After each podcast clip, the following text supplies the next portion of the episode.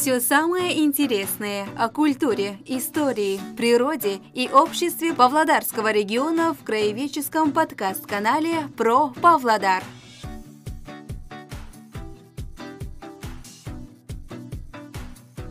Гостем нового выпуска краеведческого подкаст-канала «Про Павлодар» стал командир Павлодарского поисково-исследовательского отряда «Майдан Жолы» Александр Шитов.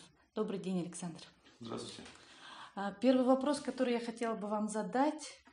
Ваша основная работа пять дней в неделю. Да. Как и когда вы успеваете заниматься делами поискового отряда?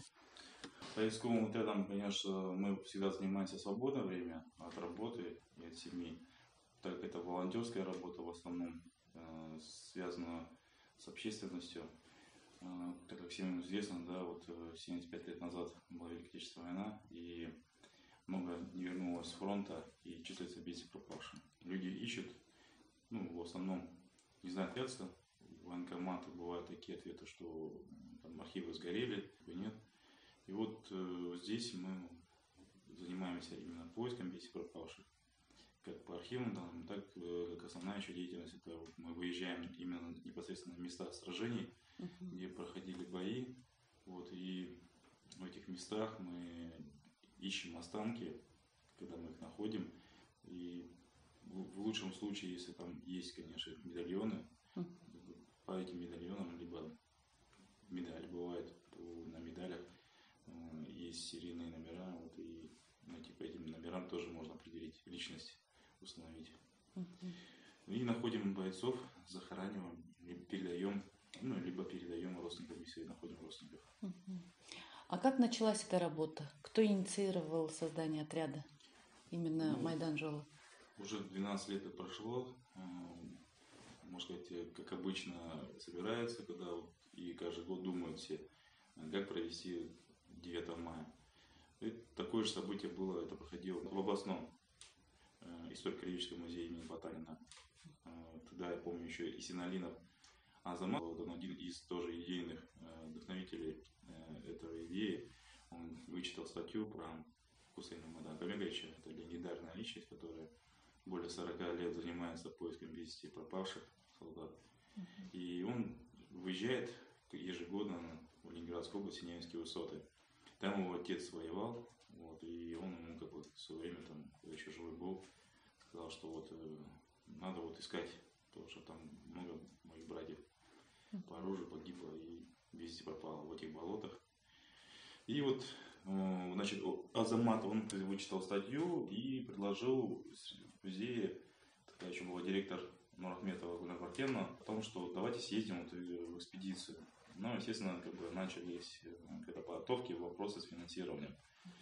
И как бы найти спонсора. Вышли на казахстанский электронный завод, вот, Алмаз Турмевич Ибрагимов а, поддержал эту идею, и э, первая экспедиция была профинансирована за счет казахстанского электронного завода. А потом уже как бы еврейская группа Ержи поняла, что это святая миссия, святое дело, и уже стали более масштабно э, финансировать, и благодаря им направление открылось другое, увековечение имен солдат, увековечение подвигов наших казахстанцев. Вот. Ну и далее уже мы дальше начали эту идею, идею как бы более расширять, э, встречаться уже с молодежью, пропагандировать эту работу э, волонтерскую в этом направлении, Э, как бы, чтобы была преемственность поколения, чтобы дети знали и помнили, потому что книжки это одно. Даже уроки мужества, когда мы проводим, и то, да, там, может, 50% людей зацепит, детей, взрослых, но когда ты непосредственно уезжаешь в эти экспедиции, как я вот на себе это понял, я первый раз, когда ехал, я, конечно, ну, как бы, как активист, как и все активисты, выезжают, новые идеи, вдохновленные. Когда через эту душу, через сердце пронес, когда мы подняли 40 бойцов, я уже понял, что это, это очень важно. Это очень важно, и надо продолжать эту работу. И ну, у нас в Казахстане, в Казахстане очень мало поисковых отрядов, они есть, да, можно перечислить, но их не в таком количестве, как в России, на Украине, Беларуси. А сколько в вашем отряде человек? Кто, кто вообще приходит к вам? Какие качества нужны, чтобы быть поисковиком? Вот э, говорить о качествах поисковика, это такого особого критерия нету. Это зов сердца должен в первую очередь быть. Вот. Если э, человек э, физически слаб или еще как-то слаб, это не имеет значения. Главное, чтобы его дух был. Стержень в этом заключается. Если есть э, желание и понимание того, что с какой целью ты едешь, да, потому что, да, мы сталкиваемся с такими людьми, которые, э, ну, можно просто сказать, туристы, uh-huh. просто поехал, там, вот, как бы, может, отдохнул, еще как-то не, назвать, не знаю, uh-huh. с какой целью ехал. Ну, да, первое время у нас были костяк, это чисто вот музейные работники, это кто вдохновители идеи, организаторы, и металлурги. Металлурги это сибирская группа, которые непосредственно и часть финансирует, и такая основная мужская ударная сила непосредственно берет большую нагрузку, как физическую, как и, скажем, в отношении моральную нагрузку. Uh-huh. Вот. Музейные работники не все равно, они как бы в том плане больше интеллектуально развиты, они больше знают историю, краеведчество, археологию. Это очень важно и тоже. А, вот как раз по критериям, да, вы спросили. Вот здесь, да, вот когда мы уже более опытные стали, мы уже понимаем, что здесь нужно не только работать таким косяком, но нужны нам историки, вот, нам нужны архивисты. Потому что первые года мы архивами не занимались. Вот, а архив это тоже очень трудоемкая работа. Это щепетильная, такая кропотливая. кропотливая, это очень никому не нравится, это вообще посидеть это с бумажками, это кому-то надо. И тем более это не сразу раз и вот попало что-то. Это тоже долгий труд, как и болевой поиск. И также нужны археологи, которые очень эти тонкости знают, которые будут обучать. Вот, благодаря, кстати, музею, там есть и у них и археологи. Бересветов Георгий, вот очень известный человек в Павлодарской области. Он как раз и занимается подготовкой каким-то, вот мы его приглашаем. В последнее время мы создали это школу юного поисковика, уже как три года проводим. А, даже в этом году, в период пандемии, все-таки у нас получилось также ее провести и так успешно, как бы онлайн занятия. Мы поначалу как бы выходили на природу, вот, и встречались, проводили обучение, тренинги, а потом онлайн проводим. Буквально на этой на следующей неделе будем закрытие проводить. И поэтому в нашем отряде уже появились и студенты, и потом уже школьники. А, первые, конечно, время у нас были студенты высших вузов, как бы повзрослее ребята. Потом мы стали с колледжа это брать, потому что зона ответственности очень высокая. Это, во-первых, дети, это психология. А, у нас как бы такого нету направления психолога, еще что ну, надо с ними тоже уметь ну, как бы общаться, увлекать это дело. Ну, потом, значит, школьник у нас появился, как бы эту работу мы можем и тоже на себя брать, и у нас получается. Работать с детьми также получается. Было время, мы приложили с детскими домами. У нас плотное сотрудничество, мы проводим много конкурсов, приезжаем к ним, они нас приглашают с радостью, зовут, и мы тоже также э, ездим с удовольствием. И хотели было взять с собой, ну там, понимаете, люди, дети, то есть э, государственные, uh-huh. и много бумажек и проволочек, и немножко не успели. Вот. Ну, я думаю, что все-таки это будет, и ребята съездят, потому что есть ребята, которые прям горели желанием. Вы берете их прямо в экспедиции, да? Да, берем экспедиции. Они также в таких же условиях с нами там находятся.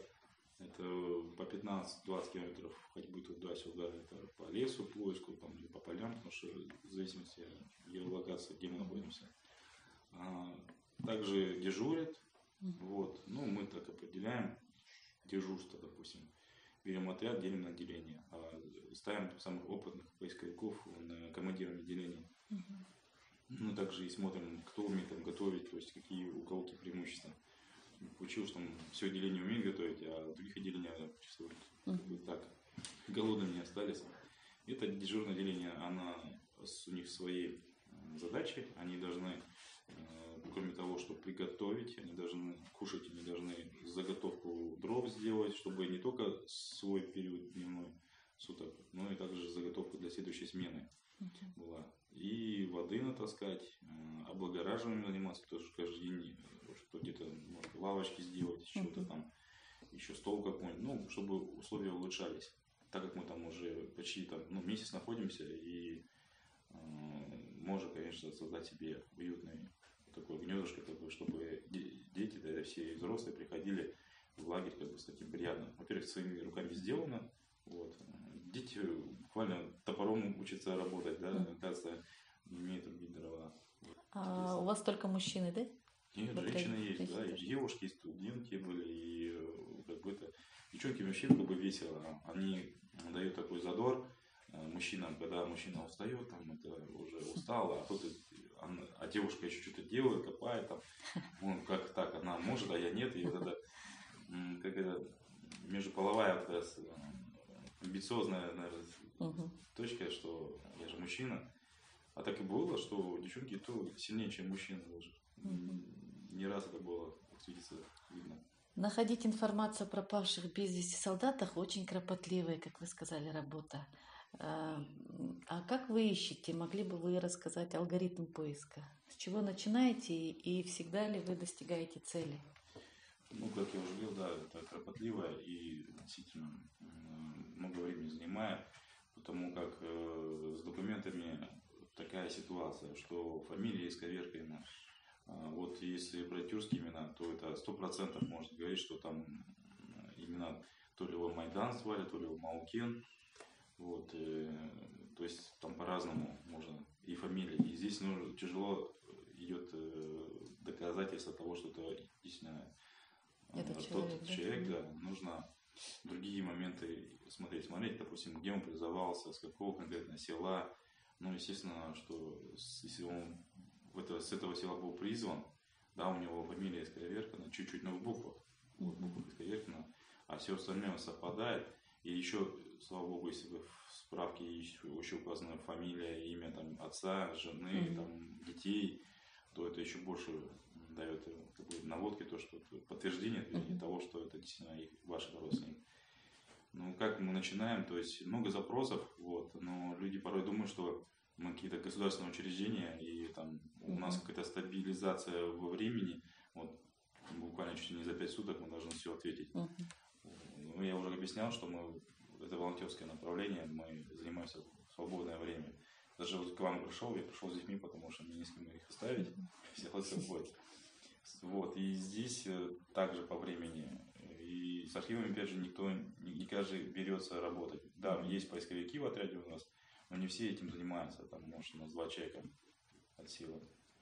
А запрос в архив вы Зап... не можете дать, чтобы они сами это сделали, нет? Такого нет, я сейчас да? алгоритм объясняю, что, вот, допустим, в архив, да, вот есть какой имеется в архив? Казахстанский архив или российский, где вся документация? Это тоже проблема в том, что э, вся информация в основном сливается, сливалась тогда в Центральный архив uh-huh. России, тогда, ну, то есть СССР же было uh-huh. Подольске, и там более точная вся информация, и которая сейчас публикуется на сайтах, их очень много, это УГД мемориал, это память народа, это подвиг народа. Вот. И вот здесь как раз э, нам в помощь вот, поисковикам эти данные. Люди, когда обращаются, мы первым делом начинаем давать анкету, чтобы они заполнили, чтобы они написали э, все, все данные, которые они могут помнить или знать о своем дедушке, там, дяде. И на основании этой полной информации, ну не полной, а хотя бы первичной информации, мы начинаем работать с сайтами. Когда сайтами что находишь, и уже определенно есть подтверждение, где он захоронен, либо еще какие-то данные, то мы эти данные уже передаем родственникам. Э, если, допустим, он, если он э, в вести пропавший, и, но указана какая-то дивизия, это еще где он служил, где он погиб, это тоже э, очень важная информация, потому как если отправлять запрос в Подольск, то вас будут запрашивать место службы они не ищут по фамилиям. У них не фамильная картотека. Э, я там ни разу не был, очень хочу туда попасть. Вот. Там я так понял, что уже с опытом работы э, все связано с папами дивизии. Вот если дивизии скажешь, в этой папке они будут заниматься, искать, разыскивать эту информацию. И здесь немаловажно, что в первую очередь должны еще они шаг сделать в военкомат, сделать запрос в военкомат о том, чтобы они предоставили полную информацию, какую воинскую часть он был призван и на основании этих данных ответа они уже пишут Подольск. Потому что Подольск, когда Настя скажет, никакую информацию не может предоставить, э, пока не напишет, там, в какой дивизии он служил, или там, воинской части. Боевой путь желательно, да? Да, и боевой путь уже потом можно Мгм. определить. А вот э, где, он служил. Военкомат тоже бывает не отвечает, но вот здесь как раз ОБД бывает помогает, что есть данные. Потому что в военкомате там, не знаю, архив сгорел или халатное отношение современных людей, которые пропали эти архивы. Э, Никого здесь нельзя критиковать, но жизнь жизнь, и Мгм. ситуация складывается так, что нету данных. Тогда мы, значит, э, когда узнаем, место службы уже под дождь пишем. Есть еще в Санкт-Петербурге э, такой архив, связанный с медицинскими этими лагерями, там, где, допустим, раненых отправляли, то есть у них полный сбор информации. Туда тоже следует писать, ну, там можно как бы всю информацию также, если даже дивизии не знаешь, ну, по крайней мере, они отвечают, у них, может, какая-то тика алфавитная, не знаю, как но отвечает, тоже помогает, и через этот архив можно понять, где он тоже служил. Если он попал в госпиталь и там умер, э, там могут сказать, где он умер, где его захоронили. Вот. э, Либо, допустим, он выздоровел и был отправлен дальше. Это тоже информация, это тоже куда он был отправлен, с какой дивизии пришел. Вот тоже зацепка, тоже архивные данные. И уже потом с этой справкой уже и в подвойск уже можно обратиться. Вот. Ну, много архивов. Если он НКВДшник, есть специальный тоже архив по НКВД, по пограничникам. Пограничники не относились к НКВД и причислялись э, к этой касте, поэтому вся информация тоже там. Э, Вот немцы очень щепетильно относились к архивам, у них, ну даже если брать узников концлагерей, они всех фотографировали, каждого фотографировали. И, ну, скажем, не всегда получается, что есть фотографии, но на, у некоторых карточках вот мы сейчас со школы юных поисковиков э, занимались узниками концлагерей по Павлодарской области Мгм. сделали картотеку по ним, и у некоторых есть фотографии. Это тоже очень как бы важный такой момент, когда, допустим, у родственников нету фотографий, как дед выглядел, а вот, пожалуйста, есть хоть маленькая, там 3 на 4, пусть там может и качество не сильно хорошее, но все равно есть представление, как он, как он выглядел.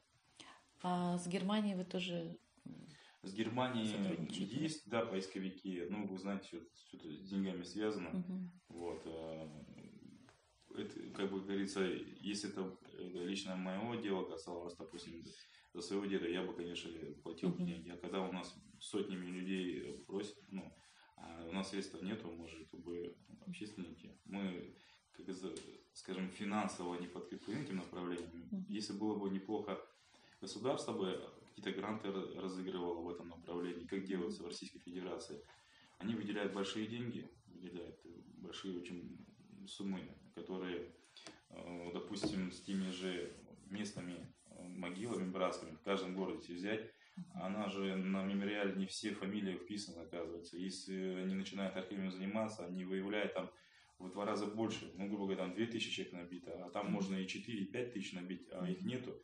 И вот это очень важно, потому что э, родственники, э, во-первых, этих архивов не видят и не знают, где он захоронен. Когда они вот э, деньги вкладывают таких волонтеров, они занимаются архивами, поднимают, изучают, исследуют, выявляют новые фамилии, которые должны быть, потом наносят эти фамилии, опять у них там опре- определенная тоже отдельная свой бюджет по увековечиванию уже.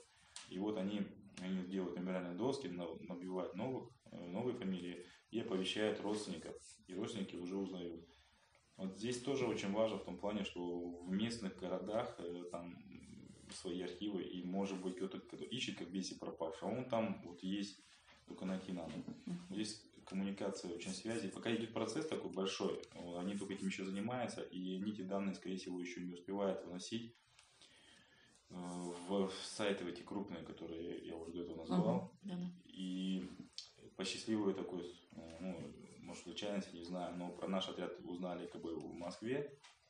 И уже третий год подряд нас приглашают в международную э, конференцию «Судьба солдата». И там очень много познаешь, ты встречаешься, там больше 15 республик съезжается, там бывший СССР, и Прибалтика, Эстония, там Латвия, Литва, и Кавказ, там, и А- А- Азия тоже, и все страны.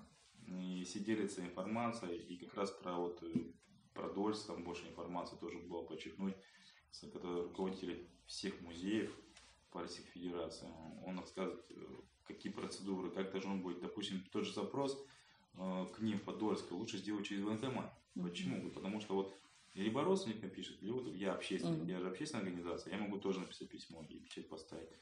Но и что родственников, что общественников будет долго обрабатка производиться, потому что запросов миллионы просто. И вы в порядке очереди. И когда это произойдет, через два месяца, через три, может быть. Вот. А вот военкомат в течение двух недель будет ответ. Uh-huh. Военкомат это государственное учреждение, и как госучреждение они а, отрабатывают, э, я так понимаю, у них какой-то норматив ответ предоставить, ну, допустим, в течение 10 дней, обязательства такие. А никогда не возникал вопрос вообще, для чего это нужно? Может, не стоит тревожить останки погибших? Вопрос сначала с первой, к первой моей экспедиции появился, да, на самом деле, нужно или нет. У меня было ну, тоже внутреннее состояние такое, что ну, это же останки, я никогда не поднимал кость и как бы этим не занимался. Э, да, и там активистские, другие направления были у меня и профсоюзные, и партийные. А здесь как-то кости. Потом пошел я в церковь, вот. там же это было в Санкт-Петербурге. И батюшку подошел, вот, рассказываю, какие свои эмоции, делюсь своими впечатлениями, там, переживаниями. Он сказал, что это очень важно, потому что вы же находите на полях э, сражений, там, где они просто брошены солдаты. И они хотели бы, наверное, вернуться. Вот, то есть, ты как ты считаешь, вот, э, я, ну, я так подумал, да, я хотел бы, чтобы я не где-то валялся там в лесу, uh-huh. там, а вот, и чтобы с, на семейном каком-то кладбище, как мы это, в принципе, по традиции все это делаем. Uh-huh. Там, прадед, дед, отец, там, да, вот это так же у нас у всех традиции такие. И молитву прочитать им надо.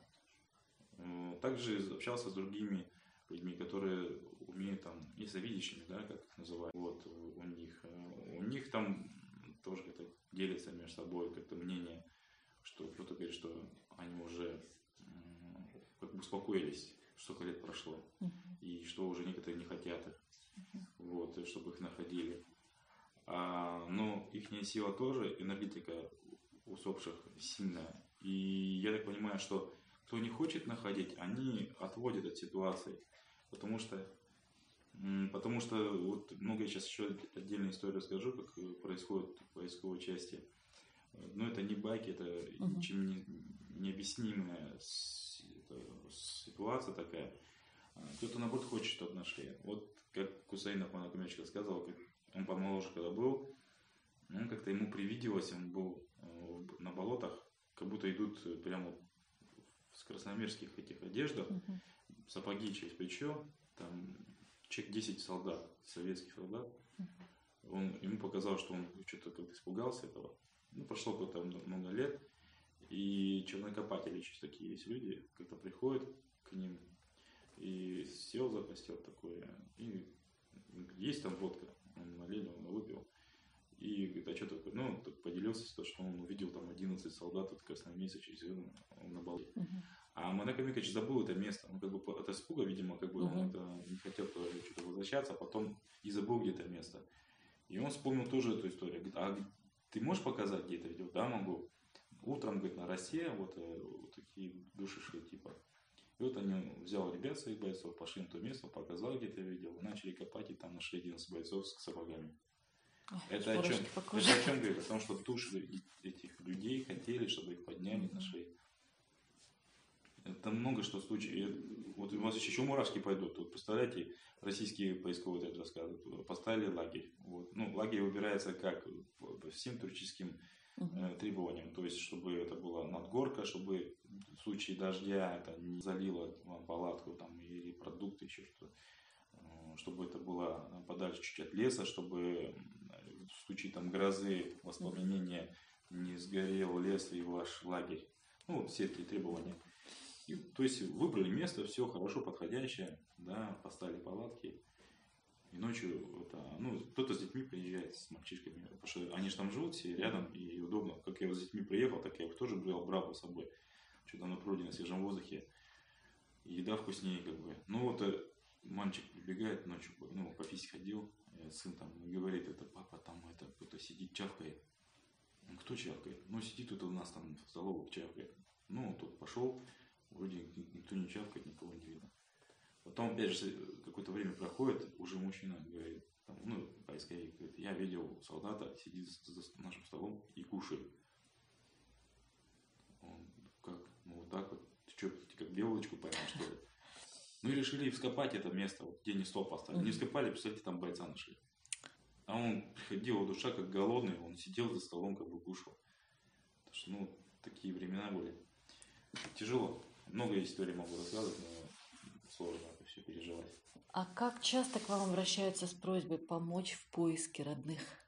Ну, Вот наши ну, на постоянной основе. Только павлодарцы да обращаются? нет.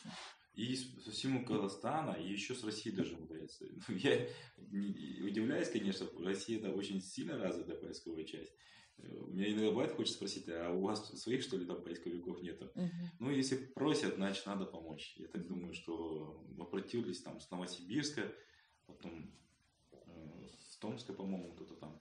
Мгм. Даже в Москве кто-то там тоже. Ну, видите, мы же там, когда ставим посты, не ради, как, как многие почему-то думают, что ради пиара, вот, Мгм. все модные такие слова там.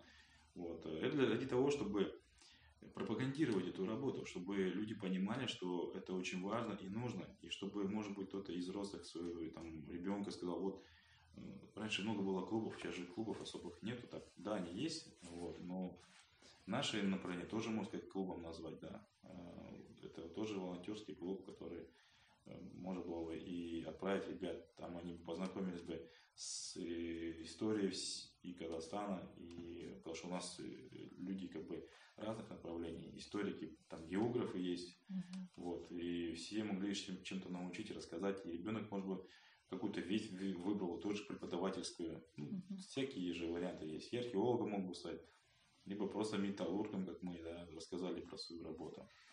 Кстати, вот такая тоже смешная история. Э, Когда первый раз мы приехали, мы же заводчане, Микович мы приехали, это наш наставник, я очень уважаю его, люблю. Вот, и он нас когда увидел, он спросил, что мы вот с завода, да, он к нам очень осторожно относился, он так как бы на расстоянии держал, скажем. Это чувствуется, когда Мгм. ты вот открытой душой человек или тебя держат на расстоянии. А, а мы такие, как бы, уже работящие, как бы, там какая-то полуразваленная была банька, мы ее восстановили, начали сразу париться, все, все начали париться, все хорошо, а, выгораживать, ну, у него устав. Сейчас этот устав, я его тоже к себе применяю, где-то, конечно, его корректирую, уже актуализирую по нынешним современным моментам. Список вещей, какой должен быть у людей. И вот мы то там все, лагерь сделали, ну, потом еще и бойцов нашли 40 человек, это вот, и вытащили, потому что это тяжелая работа, это, Мгм. я помню этот день, такой дождь, грязь, там это все заливает, и мы один, второй, третий, потом 30 да сколько их может быть-то? Ну, в итоге 40, ну, там яма была 3 на 3 глубиной и в ширину, и в длину. И он такой потом говорит, а я к вам, знаете, вот так вот, вот настоящие типа, мужики, там, поисковики, а я к вам относился как? У меня тоже был случай, приехали заводчане, как напились, значит, потом пили, спали, еще с топорами друг за другом носились. И Когда я узнал, что вы заводчане, давно еще не приехали. Проблема еще. Вот. Но оказалось, что не проблема. Еще оказалось, что благодаря этому создался новый отряд. А вы помимо поисковой работы, ну, занимаетесь воспитательной. Вы только что говорили, что есть в Павлодаре школа юного поисковика «Фронтовые дороги». Вот об этой стороне деятельности. Кто может к вам записаться? Любой ребенок? И есть ли возрастные ограничения какие-то? Я думаю, что тут э, даже вопрос не должен возникать. Возрастное ограничение не должно быть никакого. И Ну вот от скольки лет? да хоть как какие. Вот у меня дети сидят маленькие, я им ну, каждому ребенку по-разному объяснять нужно. Вот им на их языке объясняешь. Вот, какие там дедушки были. Им же, если э, как, как взрослым рассказывать, они же не поймут. А, а вот уже кто с 7 классов, там по 11 класс, им уже можно и презентацию показать, и это. Вот этим детям же, которые по 7 лет не покажешь же этих скелетов и все остальное, зачем психологию так травмировать? Им другим языком объясняешь. А кто уже постарше, уже там и первый курсе, и там в колледже, им это все можно и ужасы этой войны показать, и объяснить, что к чему приводят эти конфликты. Даже вот ты вот с, там, с товарищем, не с товарищем, а с соседом по подъезду поругался, подрался, зачем это нужно, да. конфликтовать, там, на какой почве это, опять же. И вот мы опять же объясняем отряд, какой у нас. Ну, многонациональный. У нас там все национальские есть. Вот. Ну, не все, там все, но какие есть, да. Разные и татары, и казахи, и русские, и украинцы, и немцы, вот. Потом возрастной контингент абсолютно тоже у нас разный. Даже бабушки с нами ездили в 2011 году. Э, Россию Людмилу Ивановну знаете, да? Вот, и, честно говоря, я мне пришлось ее взять, потому что мне сказали, вот, а я бы не хотел бы, потому что это же зона ответственности, а я же командир, я же командир, ну, всем какая разница, все потом раз окажутся стороне, а я отвечаю, а что с ней случится, вдруг у нее там инфаркт, вдруг у нее еще что-то. Ну, пожилой человек, откуда я знаю, самолеты переносит, какая-то нагрузка колоссальная. И вся экспедиция я переживал, что как бы с ней было нормально. Но тем не менее, она все перенесла, дай бог вот у нее крепкого здоровья, долгих лет и жизни. Она очень такая интересная женщина, много чего как раз и получить может, и детей здесь, uh-huh. вот, привлечь можно к ней. Записываться к нам можно как? Мы, у нас нет учреждения, ну, помещения специального такого, чтобы где-то мы могли. Об этом я только мечтаю, чтобы ну, не хотелось бы, чтобы мы нас гоняли туда-сюда, я хотел бы того, чтобы мы засели вот так и его облагораживали и делали какой-то внутренний тоже мир, там музейный мир какой-то, вот mm-hmm. свое творчество тоже вкладывали, чтобы, чтобы интересно было детям прийти посмотреть. А, у волонтеров как бывает, дадут тебе одно помещение, потом что-то его там закрывают, найдите mm-hmm. другое, потом в третье, потом в четвертое. Я это уже просто за эти 10 лет насмотрелся и не хочу такого отношения, хочу более такого, чтобы конкретно вот э, было свое, свой уголок. Ну, пока нету, но планирую, что, наверное, будет. И как мы с детьми работаем, то первые шаги наши были это через уроки мужества. То есть мы звонимся с директорами, там, либо работаем с учителями, которые выходят на своих руководствах директора, говорит о том, что такое провести урок мужества. И мы проводили встречи такие, часто проводили. Потом конкурсы начали проводить. С художественной школы у нас завязались отношения, опять же, через нашего поисковика. У одного поисковика девочка ходит в художку, он говорит, давайте там там конкурс проводим. Потому что мы на собрании собираемся, я говорю, ребята, давайте календарный план. Как бы не только вот ездить в экспедицию, но mm-hmm. надо еще какую-то какую деятельность проводить mm-hmm. здесь, в Володаре. Да, но это было чуть раньше еще. Потому что как бы, ну, как эти подснежники раз в год выехали. И давайте, ну вот такое приложение Саят Кусаина предложил, наш заводчанин металлург. Uh-huh. И мы там начали проводить конкурсы дети рисуют, ну, тематика и наш Казахстан, и про Великую Отечественную войну, ветераны, очень красивые рисунки, я, знаете, удивляюсь, вот, я сам люблю рисовать, но, конечно, не так профессионально, но мне понравилось. Э, значит, э, с детскими домами начали работать, там тоже конкурсы, уже я как активист, я везде понемногу как бы начинаю хватать и, и как-то занимался, увлекся туризмом, uh-huh. скалолазанием, вот, познакомился Э, которые у нас все есть такие активисты, ну, вот, э, учреждения, скажем так. Э, с ними ездил в Байнаул. Вот, на заводе даже команду создал такую. Да, мы создали такую команду, там профсоюз поддержал, нам купил снаряжение, у нас там эти подвязки, карабины, жумары, все. Ну, палатки у нас уже как бы были, все там, это еще по поисковой части а, а, есть у нас. Компания поддерживает, мы закупаем. И вот так ездили, соревновались. Потом, значит, это, поехали, значит, детский дом. И я приглашаю тоже ну, женщину, там есть руководитель Дьяченко Оксана Владимировна. Э, с ней просто больше как, это так связался, потому что она еще как бы тренировала нашу заводскую команду. И поедете, вот, да, такая безотказная женщина, без разницы, куда скажи, я с вами, все. Также берет своих воспитанников, и получается ее дети с другими детьми, и мы поисковики, и такую, она по такому, с, по снаряжению там, переправа, там все эти скалолазания обучает, там тренирует и конкурсы проводит. А мы по военной технике там разжечь там как огонь, там угу. стрельба из э, винтовки, вот э, такие спортивные конкурсы. И в целом как бы получилось неплохое мероприятие. Один раз провели, у нас классно все воодушевлены. Там еще директор э, этого воспитательного детского дома, она Э, организовала обед там, вывезла самовары. Так классно было на свежем воздухе. Очень так вкусно это все, дети довольны. Был еще вот такой случай, финно-угорский А, есть такой Этнокультурный центр. Этнокультурный Мгм. центр, да. Вот э, Ольга Леонидовна, а, ее дочка вышла на нас и говорит, вот можно мы с вами там? Говорю, «Ну, конечно, можно. Ну, я думаю, о, как бы услышали уже, как бы, наверное. Мгм. А у них тоже по плану было мероприятие в детский дом, а у нас есть автобус от завода. Я говорю, ну, давайте, ну, все вместе полезно и приятно сделаем. Так они, когда ехали, они говорят, мы тоже с вами в лес поедем. Ну, то есть они готовили концерт для детей, потом поехали с нами, там еще сами поучаствовали. Потом после этого вернулись в детский дом, они еще там концерт такой здоровский сделали, мне так понравилось, у них такие голосища, оказывается. Вот тоже, видишь, это волонтерские организации, когда вот так соприкасаются и делятся своими опытами, это здорово, и потом начинаешь думать, а вот как бы, почему узконаправлен? Мгм. Просто, ну, уже начинаешь планировать, надо как-то тоже с кем-то вот Скооперироваться, да? скооперироваться, да. И те же уроки мужества. Сейчас, когда уже школу создали, э, кроме того, что, как я уже говорил, Диченко приглашаю, мы еще вот э, Гульнара Исаганова, она как раз был месяц. Мгм. Она очень э, профессионально этим занимается, долго давно уже буквально занимается этим вопросом, э, по, связано с первой э, э, как медицинской помощи, да, Мгм. которая немаловажна в нашей э, экспедиции. Дети должны знать хотя бы какие-то элементы и момент, моменты, это как Мгм. себе э, не навредить и наоборот оказать помощь первому, Мгм. да, потому что из этого может потом выйти очень проблематичная ситуация и сорвать всю экспедицию и в целом всю миссию. Когда вот таких людей, профессионалов приглашаешь, раз дети смотрят, и они с интересом смотрят.